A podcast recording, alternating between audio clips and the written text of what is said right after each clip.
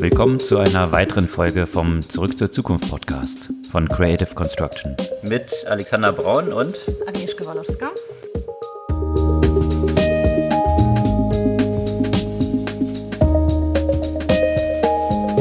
Was gab es Neues letzte Woche?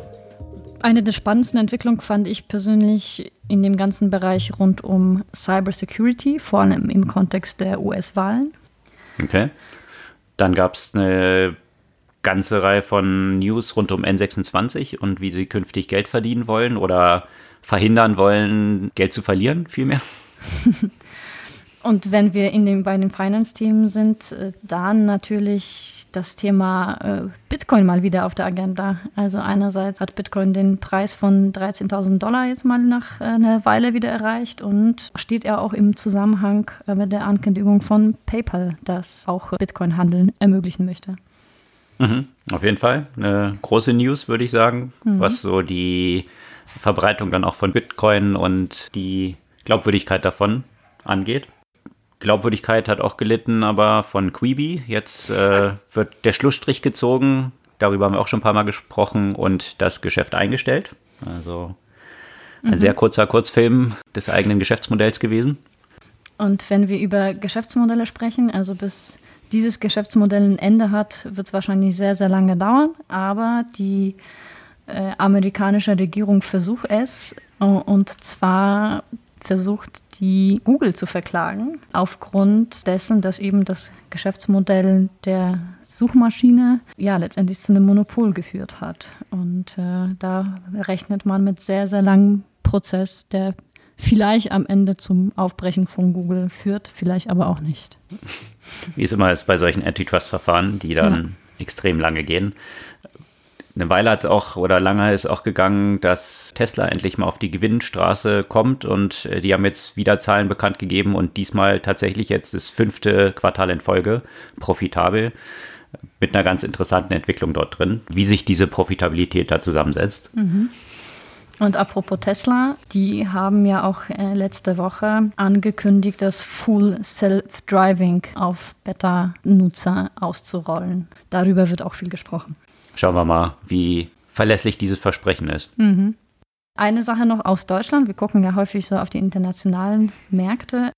In Deutschland hat der größte Darknet-Prozess aller Zeiten angefangen. Und da wird von 249.000 Straftaten gesprochen. Da würde ich auch mal gerne mal kurz eingehen. Und eine Sache habe ich noch, die ich auch spannend fand. Das hatten wir auch schon mal in vergangenen Podcast-Folgen in diese Richtung angedeutet. Amazon führt jetzt ein neues Programm ein, in dem sie Kunden dafür bezahlen, wenn sie Rechnungen von anderen Einkäufen hochladen. Hm. Also eine spannende Entwicklung dort auch. Mhm. Bevor wir hier weiter in die Tiefe einsteigen, hier nochmal wie immer der Hinweis, man kann unseren Podcast abonnieren, wo auch immer ihr diesen hört. Und äh, dann werdet ihr das nämlich jeden Dienstag früh am Morgen in eurer entsprechenden Podcast-App haben. Das hilft natürlich auch so ein bisschen der Verbreitung und mhm. würde uns natürlich freuen. Steigen wir in die Themen ein. Ja, also ich denke, was in den letzten Wochen und vor allem noch in den zwei kommenden Wochen extrem spannend sein wird, äh, ist alles rund um die US-Wahl.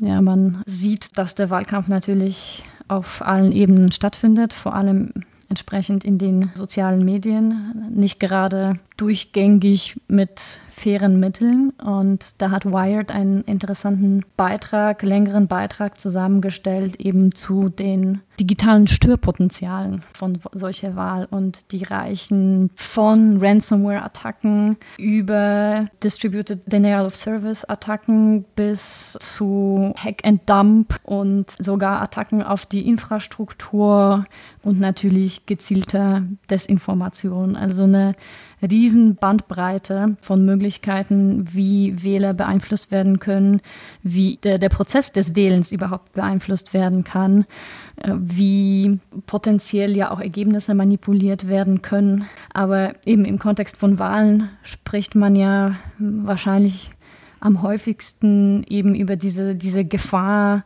der Wahlmanipulation durch digitale Mittel zum Beispiel. Aber das ist nur wirklich eine von ganz, ganz vielen Möglichkeiten, wie diese Wahl beeinflusst werden kann. Viele von diesen Methoden haben wir natürlich immer wieder schon gesehen, sei es bei, bei anderen Wahlen, sei es im anderen Cybersecurity-Kontext. Also ich finde, das lohnt sich sicherlich durchzulesen, um sich dessen bewusst zu machen, was da alles entsprechend schiefgehen kann. Gerade zu dem Thema Social Media, äh, da gab es jetzt im Wall Street Journal auch eine Breaking News Story rund um Facebook und Advertising. Mhm. Und zwar gibt es von der NYU ein Research-Projekt gerade, die untersuchen wollen, welchen Nutzern, aus welchen Gründen, welche politischen Ads ausgespielt mhm. werden und welche Auswirkungen das so hat, äh, wie das Targeting dort läuft und so weiter. Und äh, da arbeiten sie mit 6500 Freiwilligen zusammen um eben zu sehen, welche von denen welche Ads angezeigt bekommen. Und äh, jetzt haben die einen Brief von Facebook bekommen mit der Aufforderung, dieses Projekt sofort einzustellen, weil das gegen die Privacy-Grundlagen von Facebook verstößt. Mhm. Oder verstoßen soll. Mhm. Und ja, das ist natürlich auch so, da gibt es gerade viele Diskussionen drum, inwiefern das wirklich äh, gegen die Privacy der Nutzer verstößt oder es nicht eher um die Privacy von Facebook geht und äh, Facebook nicht so ein Interesse daran hat, äh, dass hier in aller Tiefe analysiert wird, wie tatsächlich die Aussteuerung dort von Wahlwerbung auf Facebook funktioniert. Also äh, gibt es natürlich jetzt auch die Diskussion in die andere Richtung äh, vor dem Hintergrund der, man erinnert sich, bei der letzten Wahl äh, die Analyse von, von User-Daten und äh, exakt, ja. Also so dass man es natürlich auch in die andere Richtung argumentieren kann und sagen kann, naja, jetzt will Facebook halt verhindern, dass wieder irgendwie in Anführungsstrichen Research-Projekte stattfinden hm. zur politischen Aussteuerung, wie auch immer man das Blatt drehen und wenden will. Auf jeden Fall gibt es da gerade eine Menge Diskussion drum. Und was, was hier aber zum Beispiel nicht berücksichtigt wurde oder zumindest oder nur am Rande, ne? ein interessanter Aspekt, der hier genannt wurde, also diese sogenannte Hack and Dump, das ist zum Beispiel eben das, was äh, der Clinton-Kampagne passiert ist, dass einfach äh, die Server gehackt wurden, einfach alle Informationen zur Verfügung gestellt wurden. Das hat schon, schon proaktiv quasi der Macron in seine, seine Kampagne adressiert und äh, von Anfang an angekündigt, dass die auf deren Server einfach falsche Informationen hochladen werden, sodass äh, auch wenn irgendwelche Sachen publik werden, man nicht wirklich wissen wird, äh, was stimmt und was nicht stimmt.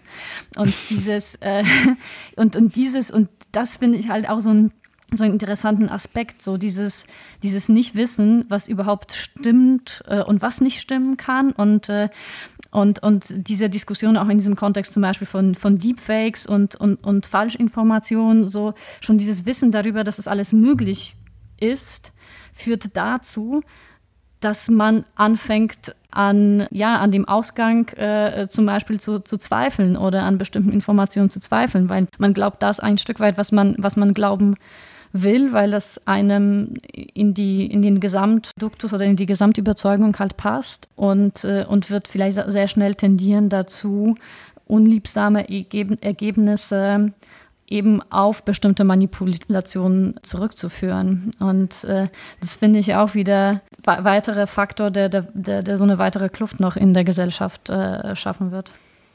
Hm. Interessante Entwicklung. Mhm wie du es von Macron beschreibst, die Daten quasi so, so, verunreinigen, damit Hacker dann nicht mehr auseinanderhalten können, was jetzt stimmt und was nicht stimmt, äh, mit allen Konsequenzen, die genau. damit einhergehen. Ich hoffe, ich hoffe, ich hoffe, dass sie es dann selbst noch wissen, welche von den Daten, die sie auf dem Server haben, die korrekten sind. Ne? Genau. Ja, und am Ende, weiß ich nicht, ich glaube, die, die, die Menschen werden das glauben, was sie glauben wollen, ein Stück weiter.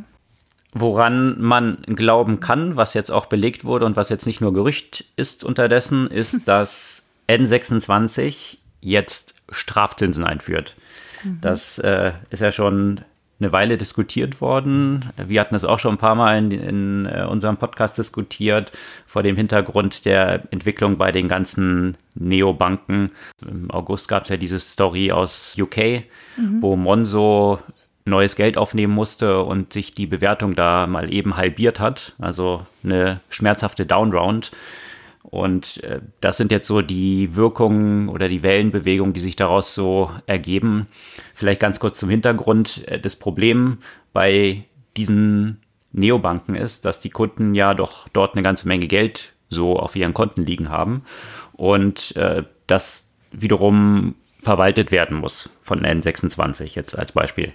Und äh, wenn Sie das als Liquiditätsreserven bei der EZB eben anlegen, dann müssen Sie darauf 0,5% Strafzinsen zahlen. Das mhm. heißt, je mehr Geld die Kunden bei N26 liegen haben, desto teurer wird es dann für N26 und gleichzeitig müssen sie ja auch eine Eigenkapitalquote vorhalten, was eben dazu führen kann, dass sie je mehr Geld bei ihnen auf Kundenkonten liegt, dann selber an Geld aufnehmen müssen, was eben genau zu diesem Problem geführt hat, was, was wir da bei Monzo gesehen haben. Und jetzt gibt es natürlich unterschiedliche Möglichkeiten, dem entgegenzuwirken. Also einmal möglichst darauf hinzuwirken, die Einlagen von Kunden zu reduzieren ja? Mhm. Oder selbst mehr Geld zu verdienen. Und was sie jetzt eben machen, geht in beide Richtungen. Also einerseits äh, mit den Strafzinsen wollen sie natürlich ein Incentive schaffen, äh, dass die Kunden nicht so viel Geld dort liegen haben. Wohlgemerkt, ab 50.000 Euro sollen diese Strafzinsen fällig werden. Mhm. Wohlgemerkt auch nur für Neukunden, also Bestandskunden sind davon ausgeschlossen und auch die Kunden dieses äh, Metal Layers, den hast du ja, glaube ich, auch äh, genau, dann bin ich safe. Genau, du kannst da mehr als 50.000 liegen haben, ohne Strafzinsen zahlen okay. zu müssen. Aber ja, das zeigt schon ein bisschen diese, diese Entwicklung, äh, die jetzt auch eben andere Banken ja zum Teil schon vollzogen haben, mhm. dass sie diese Strafzinsen an Kunden weitergeben, was vor ja, vor einigen Jahren sicherlich noch undenkbar gewesen wäre, äh, dass man für das Geld, was man hat und dort liegen hat, äh, was zahlen muss mhm. und, und, nicht irgendwie was bekommt. Ja. Im Umfeld von dieser Niedrigzins oder jetzt fast Nullzins oder jetzt Negativzinspolitik natürlich äh, die Konsequenz. Also das ist die eine Sache, die sie dort einführen. Aber in einem Artikel oder einem Blogpost, wo sie dazu Stellung genommen haben, äh, schreiben sie am Ende auch, dass sie daran arbeiten, Aktien- und Trading-Optionen einzuführen. Mhm. Also das ist natürlich die andere Möglichkeit, möglichst Geld von den Konten runterzubekommen, wenn die Kunden das halt nicht dort einfach als Cash rumliegen haben, sondern indem sie es irgendwo investieren. Mhm. Also das sind so die, die Stoßrichtungen, die jetzt N26 dort wählt und das könnte noch ganz interessant werden vor dem Hintergrund von den Neo-Brokern, hier in Deutschland vor allem eben so äh, Trade Republic und Scalable, die äh, ja recht erfolgreich dieses Geschäft da aufgebaut haben mhm. und jetzt eben Konkurrenz von N26 dort auch bekommen könnten. Ja, für mich wäre die Frage, muss es Konkurrenz sein oder kann das, kann, können das ja auch Partnerschaften werden? Allerdings ist, hat man ja bei N26 ja gesehen, mit Clark, das war eine kurzlebige Partnerschaft, die dann doch auseinandergegangen ist, weil N26 die, die Richtung, also Clark ist ja quasi so ein Versicherungs-App, die dann die ganzen Versicherungen bündeln möchte. Und, äh, und das wurde erstmal in N26 äh, integriert und kurz danach gab es eine Information, dass es wieder auseinandergeht. Das ist dann sicherlich auch ein interessanter Machtkampf in den ganzen Finanzspace. Wie viel, wie viel versucht man zusammenzuarbeiten und wie viel versucht man dann eher selbst abzubilden und, und den Kunden nur quasi bei sich zu behalten. Mhm. Ja, letztendlich ist, glaube ich, die Frage, wo man sich verspricht, am meisten Geld zu verdienen mhm. und ob man das eben jemand anders überlassen will Klar. oder dann bei sich haben will. Und ja, bin ich auch mal gespannt, weil das Geschäft, wie wir das letzte Mal behandelt haben von Trade Republic, scheint ja recht profitabel zu sein, dass sie Absolut. eben pro, pro Trade äh, im Schnitt drei Euro verdienen.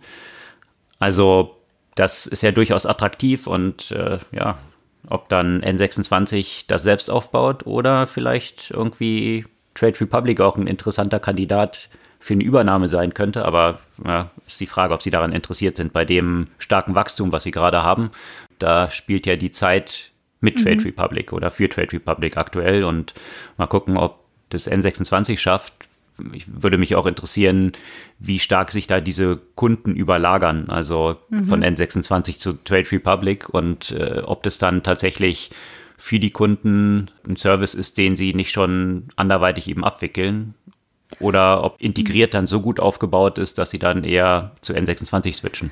Ja, plus, ich, ich nutze ja beide Services und, und wenn ich mich frage, was so der Kundenneed ist hinter jedem dieser Services, ja. Ich weiß es nicht, ob das wirklich ein Mehrwert wäre, dann einfach eine Kopie von Trade Republic da zu integrieren, um die die Spaces sozusagen zu ersetzen. Ne? Also bei einer N26 ist es ja so, dass man sich da quasi solche Sparziele setzen kann und dort auf den Spaces äh, entsprechend Geld zur Seite legen. Und das ist ja das, wo das Geld dann erstmal liegt und ein Problem für N26 darstellt.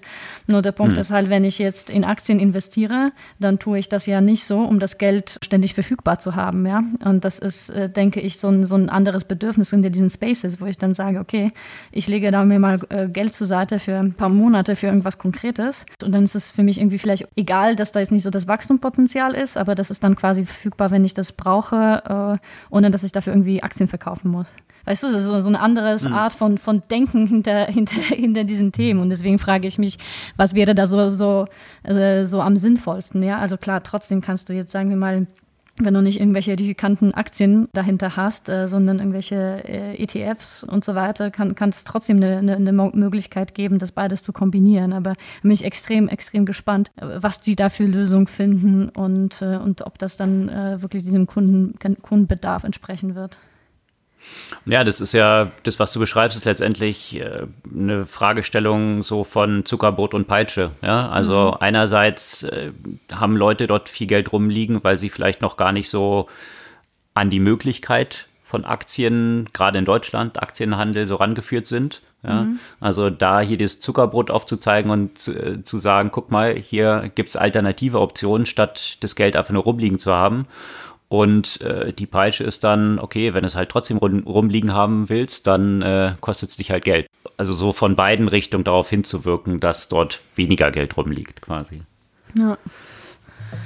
Ja, und apropos Geld rumliegen, ja, da eben interessante News von PayPal, die, die gleich dazu geführt haben, dass auch die Bitcoin-Preise nach oben gegangen sind. Ich hatte das Gefühl, so Bitcoin hatten wir in der letzten Zeit recht selten so, so behandelt. War ja auch gefühlt auch weniger das Thema als jetzt so vor zwei, vor zwei drei Jahren.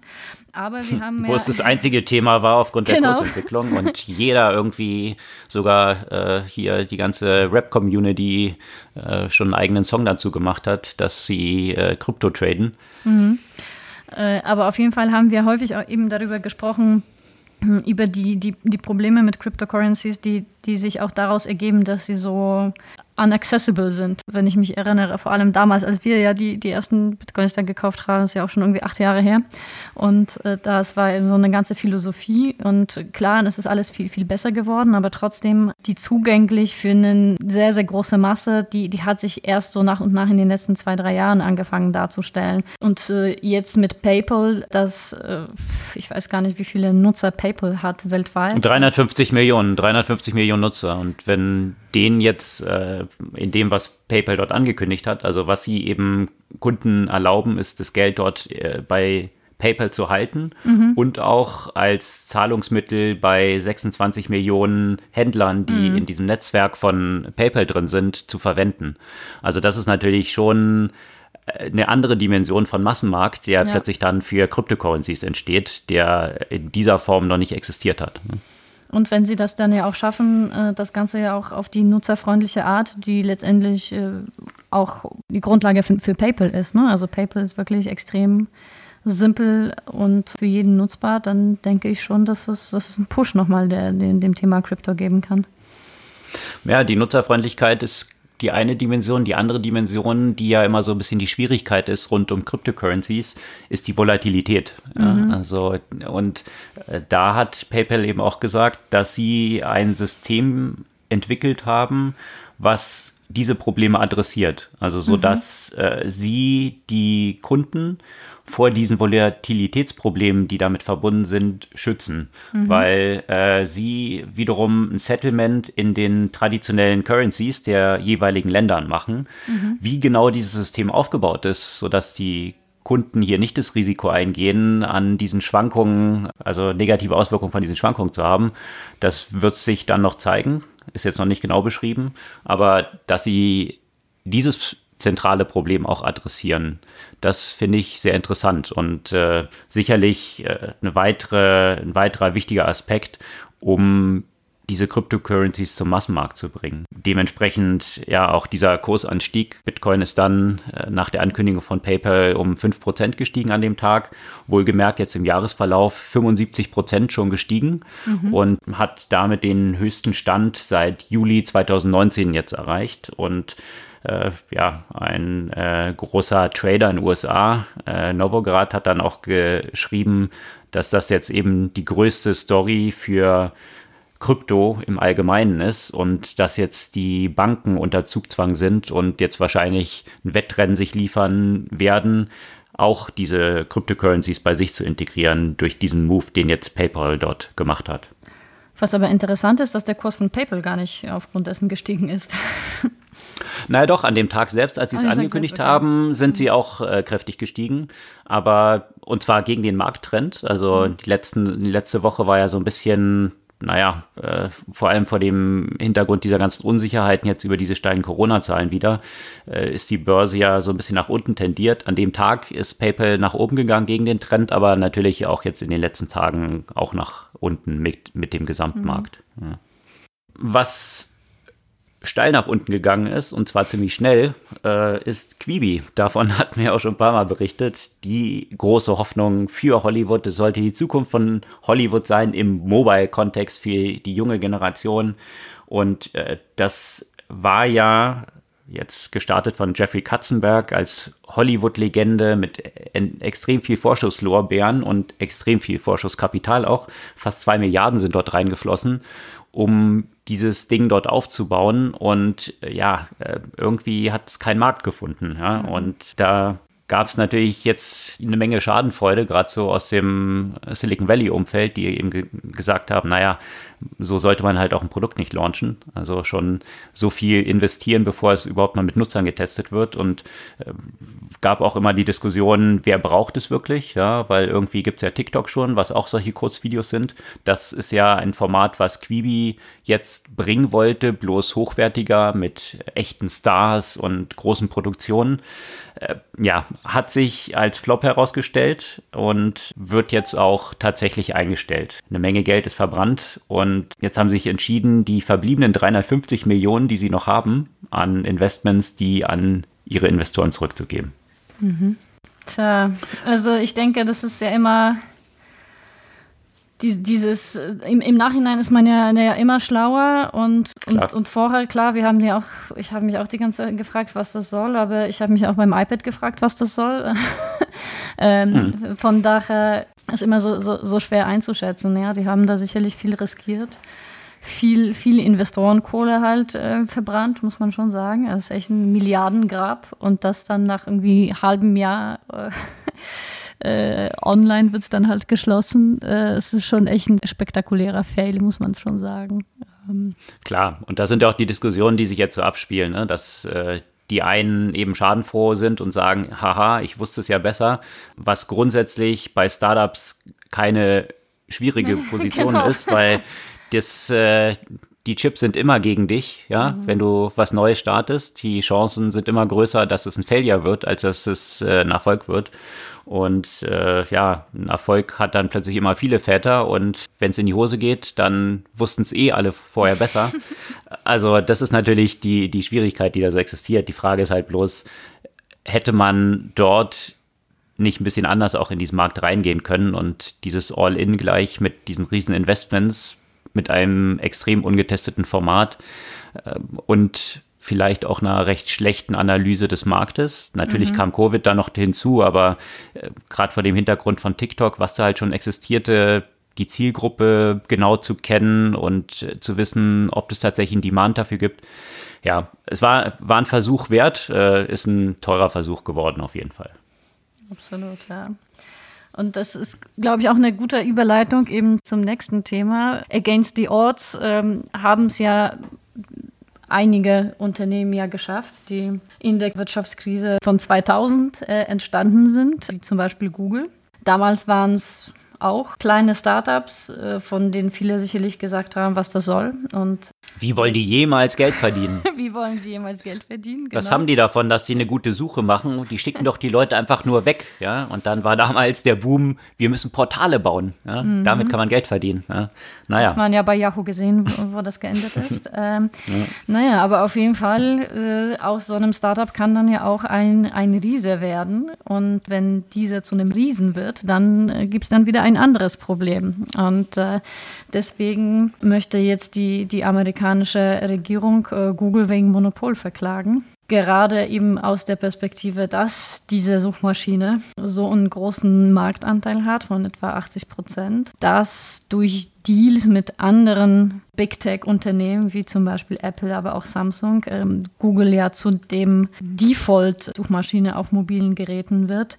Ähm, also so ein, man könnte sagen, so ein bisschen ähnliche Debatte wie damals mit dem Internet Explorer ein Stück weit, ja, mit Microsoft in den, noch in den 90ern. Und jetzt äh, wird das eben als eine anti, antikompetitive Taktik äh, gewertet und, äh, und die Klage eingereicht. Äh, jetzt ist natürlich so die Frage, wie wird sich das Ganze verhalten, sollte sich nach dem 3. November die politische Lage ändern. Aber man muss ja aber auch sagen, dass, dass dieser, dieses Bestreben, Google irgendwie Stirn zu bieten oder die irgendwo in, in einem Rahmen äh, zu halten, natürlich nicht nur von den Republikanern kommt, sondern auch von den Demokraten, auch wenn die Motive dahinter unterschiedlich sind. Und es ist, finde ich, ein extrem, extrem schwieriges Thema. Also Google steht natürlich auf der Position, äh, das ist kein Monopol. Es gibt andere Möglichkeiten. Wir können ja nichts dafür, dass die Nutzer unsere Suchmaschinen nutzen.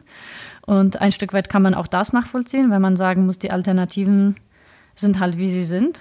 Äh, und, und wobei, wobei, wobei mhm. gerade in diesem Kontext, und das ist ja auch ein zentrales Element, an dem sich jetzt dieses äh, Verfahren, was dort, äh, oder die Klage, die jetzt dort eingereicht wurde, an die sich das auch knüpft, wenn die Leute einfach die Suchmaschinen nutzen, die sie nutzen wollen, und wir können nichts dafür, wenn die unsere nutzen, das ist genau so ein Knackpunkt, weil äh, sie hängen sich jetzt darauf auf, dass Google Apple 12 Milliarden im Jahr zahlt, mhm. damit Google die Suchmaschine ist, die Apple in allen Devices als Default integriert hat. Ja, also über iPhones, alles, was über den Safari-Browser abläuft, da ist jetzt Google eben der Default. Mhm. Und das vor dem Hintergrund dieser 12 Milliarden Zahlung. Und das ist genau diese Frage. Ist es dann eine freie Entscheidung der Nutzer oder kauft sich Google hier diese Marktposition, die sie haben? Apple kann immer so ein bisschen den schwarzen Peter zu Google schieben und sagen, Google ist das mhm. Problem, was äh, Privacy angeht, aber selbst verdient ja Apple eine Menge daran. Also das sind, glaube ich, über 15 Prozent von Apples Gewinn, die von Google kommen. Mhm. Also äh, und, und daran hängt sich das so ein bisschen auf, ob diese marktbeherrschende Stellung eben mit unfairen Mitteln erkauft ist, wobei die Gegenseite wiederum argumentiert, die Wettbewerber wie jetzt irgendwie ein äh, Microsoft mit Bing, Bing die haben ja auch tiefe Taschen, könnten es ja auch machen. Ja? Aber klar, stellt sich natürlich die Frage, es gibt ja auch noch eine Reihe von anderen Suchmaschinen. Was wäre, wenn? Also die, die, die können das natürlich nicht jetzt, äh, wenn hier so ein Ecosia oder ein DuckDuckGo, die jetzt äh, ein bisschen anderen Fokus haben. Einerseits äh, ökologisch, das andere Privacy, die könnten sich natürlich so einen Deal nicht leisten. Und mhm. äh, das, das geht genau in diese Richtung, wo sich dann äh, die Argumentation auch damals an diesem Verfahren gegen Microsoft aufgehängt hatte. Wie bündelt man Produkte? Ja, damals den Internet Explorer so in Windows integriert, dass äh, man eigentlich nicht drum rum kam, den zu nutzen. Ob das jetzt hier mit Google, gerade in diesem Case, was Apple angeht, ein ähnlicher Fall ist. Äh, da könnte man sich fragen, äh, wenn ich jetzt mal die andere Seite versuche ein bisschen zu spielen. Ähm, es gab ja doch so viele Jahre haben die Google Maps nicht wirklich auf dem iPhone äh, funktioniert, weil sie ja immer diese Apple Maps gepusht haben, ja. Und trotzdem hat sich am Ende Google Maps einfach als besseres Projekt durchgesetzt, sodass Apple das nicht wirklich blockieren konnte. Also für mich ist dann ja aber auch am Ende wirklich die Frage, ist es vielleicht die Google-Suche trotzdem einfach ein besseres Produkt? Und klar äh, wird das dadurch, dass es äh, in Apple direkt integriert ist, denkt man einfach gar nicht darüber nach, was anderes zu suchen. Aber auf der anderen Seite wenn es das auf Apple nicht direkt gäbe, ich, würde ich wahrscheinlich trotzdem zu Google gehen, um, um das zu nutzen. Weil es einfach ein besseres Produkt ist.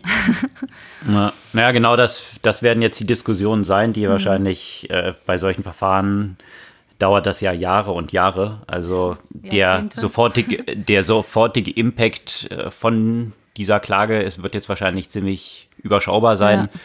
Also von daher schauen wir mal, wie sich jetzt äh, das in den nächsten Jahren entwickelt dass äh, schnelle Entscheidung ist da in jedem Fall nicht zu erwarten. Vielleicht noch ganz kurz zu dieser Suche, weil du gemeint hast, äh, setzt sich ja das bessere Produkt dann durch. Da gab es auch gerade von Google äh, vergangene Woche einen sehr interessanten Artikel, wie sie ihre Suche auch weiterentwickeln über alle möglichen Anwendungsszenarien durch den Einsatz von AI. Mhm. Äh, unter anderem kann man jetzt auch wenn man einen Song im Kopf hat. Jeder von euch kennt wahrscheinlich Shazam, ja, wo man einfach kurz mit dem Phone checken kann, welcher Song ist das. Aber wenn man den gerade nicht hört, sondern nur den Ohrwurm selber hat, äh, dann ist es ja immer noch schwierig gewesen, diesen Song zu finden. Da hat Google jetzt zum Beispiel eine Möglichkeit, man kann äh, über den äh, Google Assistant einfach den Song summen oder pfeifen und äh, dann erkennt es den. Äh, also das ist eine Weiterentwicklung, viele andere auch noch. Äh, da gibt es einen spannenden Artikel von Google Google dazu über ihren Einsatz von AI in ganz unterschiedlichen Bereichen. Mhm. Aber was ich auch interessant fand, eben ein anderes Unternehmen, was da im Fadenkreuz so steht, ist Amazon mit seiner Marktposition. Und da hatten wir im September schon mal drüber berichtet, dass Amazon ja, wenn man jetzt bei denen einen Einkauf tätigt, in dieser Bestätigungs-E-Mail seit einer Weile nicht mehr anzeigt, welche Produkte man dort eigentlich gekauft hat. Man bekommt halt diese Bestätigung und da steht der Betrag drin, aber nicht mehr, welche Produkte. Und das hat den Hintergrund, dass Amazon verhindern will, dass andere Unternehmen, also jetzt zum Beispiel Google über Gmail oder andere E-Mail-Provider, an die Kaufdaten von Amazon kommen und diese dann weiterverwerten. Was ist der Hintergrund dort? Einerseits äh, bieten solche Unternehmen diese Daten dann als Loyalty-Informationen bestimmten Brands an, dass die halt sehen können, wie ihre Produkte gekauft werden, ob das nach unten geht, nach oben geht, ähm, also die Markentreue von bestimmten Nutzern, aber auch natürlich darüber die Möglichkeit existiert, die Werbewirksamkeit zu mhm. überprüfen. Ja, weil der, der Kauf findet ja in vielen Kanälen statt, über viele Kanäle. Und je mehr man das aggregiert, kann man tatsächlich dann auswerten, hat jetzt irgendeine Fernsehkampagne eine bestimmte Wirkung gehabt, die man nicht direkt tracken kann. Mhm. Und das sind halt so Möglichkeiten, das zu tracken. Und deswegen sind diese Informationen so wertvoll. Also gibt Amazon sie jetzt nicht mehr raus und hat jetzt angekündigt, dass sie ein Programm starten, in dem sie Nutzer dafür zahlen, wenn sie Kaufbelege, die sie bei anderen Händlern bekommen, zu Amazon hochladen. Das mhm. heißt, wenn ich zum Mediamarkt gehe, dort was kaufe, kann ich das künftig dann abfotografieren, meinen Beleg. Und wenn ich im Monat mindestens zehn Belege zu Amazon hochlade, kriege ich einen Shopping-Gutschein von 10 Dollar, den ich dann bei Amazon einsetzen kann. Und äh, das zeigt so diese interessante Entwicklung, rund um den Wert von Daten, äh, mhm. vor dem Hintergrund von Tracking, den Nutzer besser zu identifizieren, äh, die Werbewirksamkeit, gerade vor dem Hintergrund, dass Amazon ja auch das eigene Werbemodell immer stärker ausbaut und Werbung für Amazon auch immer ein wichtiger werdender Geschäftsbereich wird, ja, auf der eigenen Shopping-Plattform Ads platzieren zu können. Das sind natürlich dann auch relevante Informationen, um für die eigenen Werbekunden dann wiederum tracken zu können, wo finden dann Käufe wiederum statt? Wird online nur Research betrieben und vielleicht dann über einen anderen Kanal gekauft?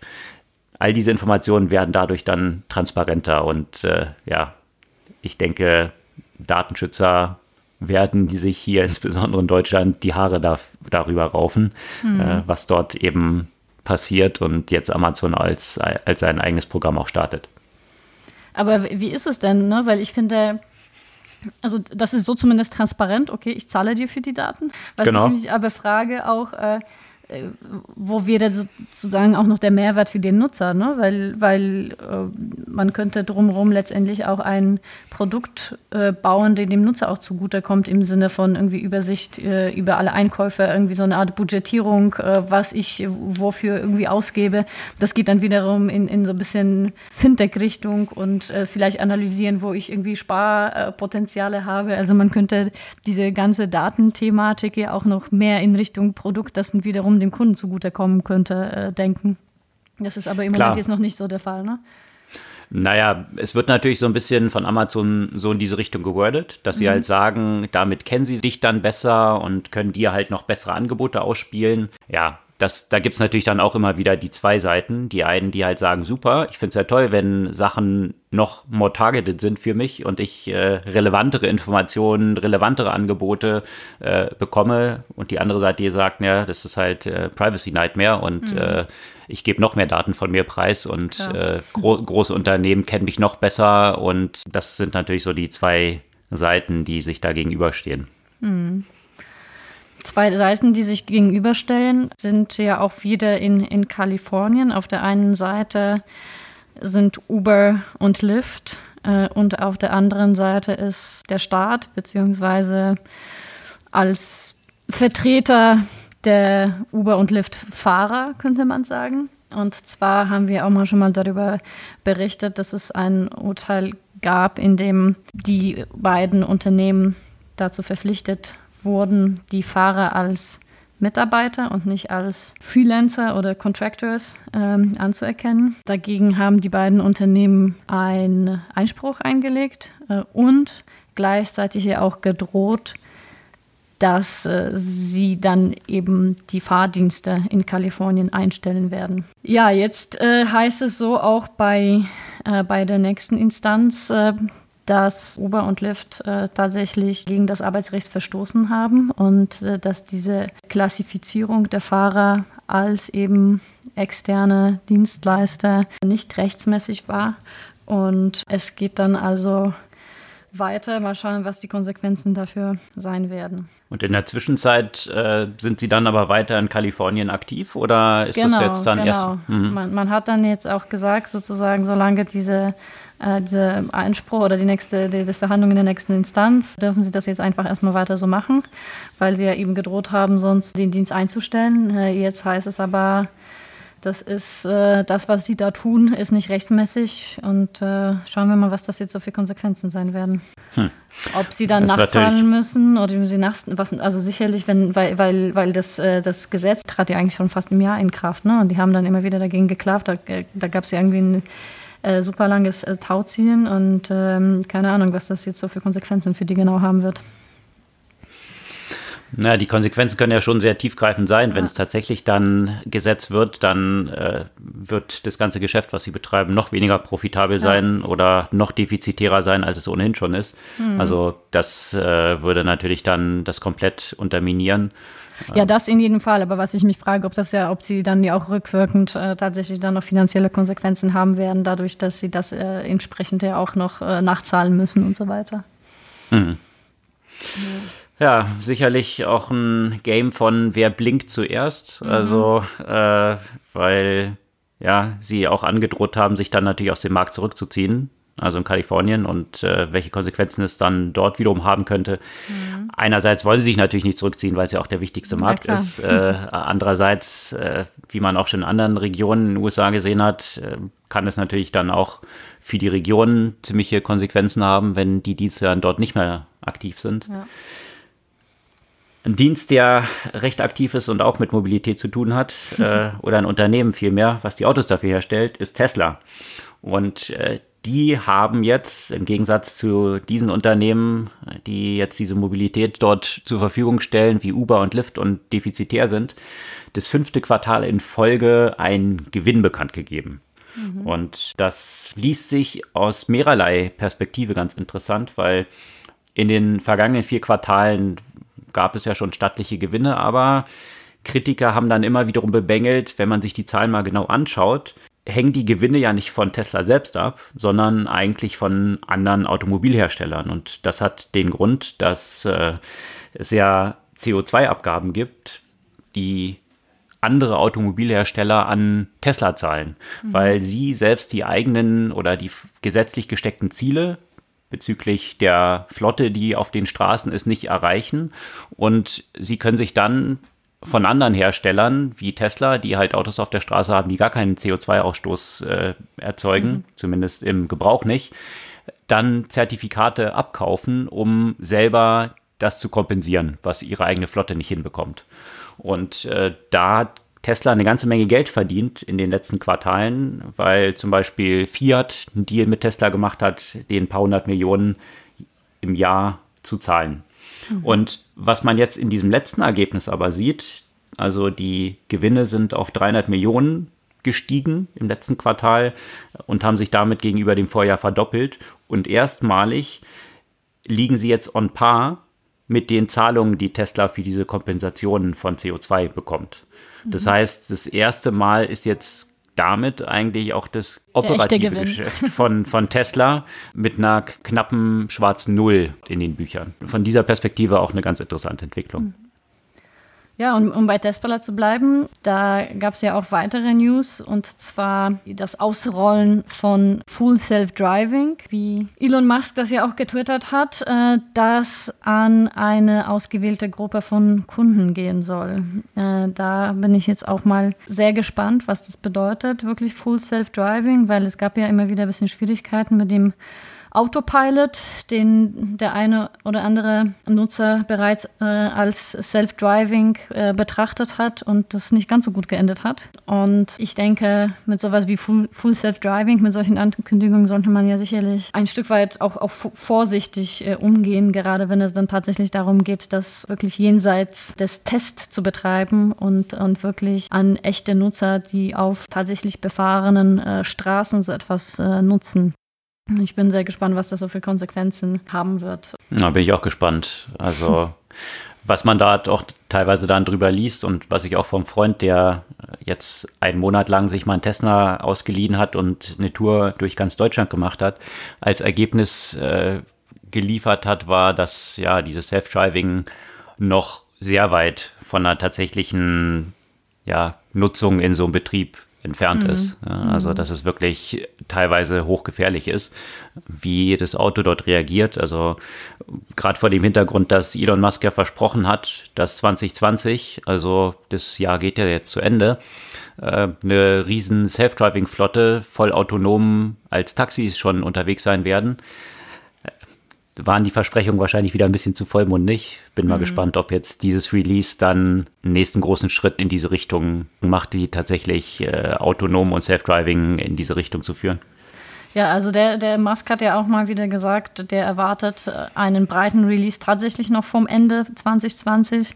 Ich denke, das wird auch ein Stück weit davon abhängen, wie dieser Beta-Test äh, läuft. Und äh, ja, schauen wir mal.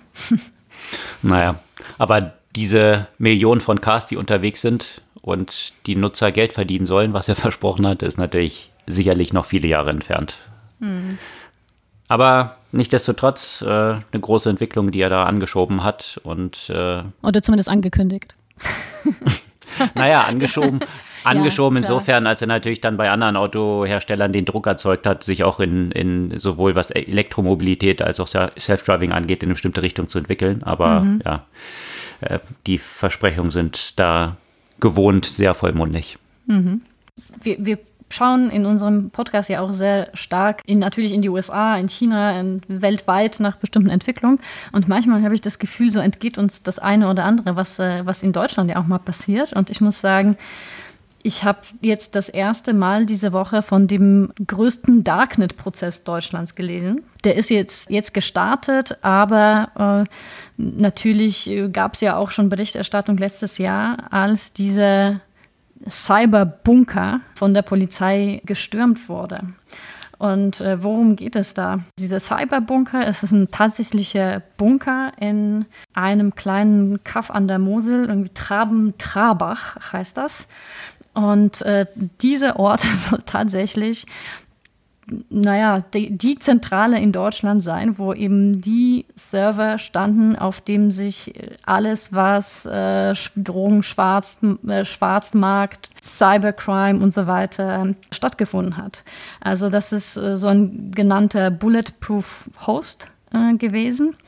Und mhm. die Serverleistung, die dort zur Verfügung äh, gestellt wurde, hat bei 200.049 Straftaten geholfen.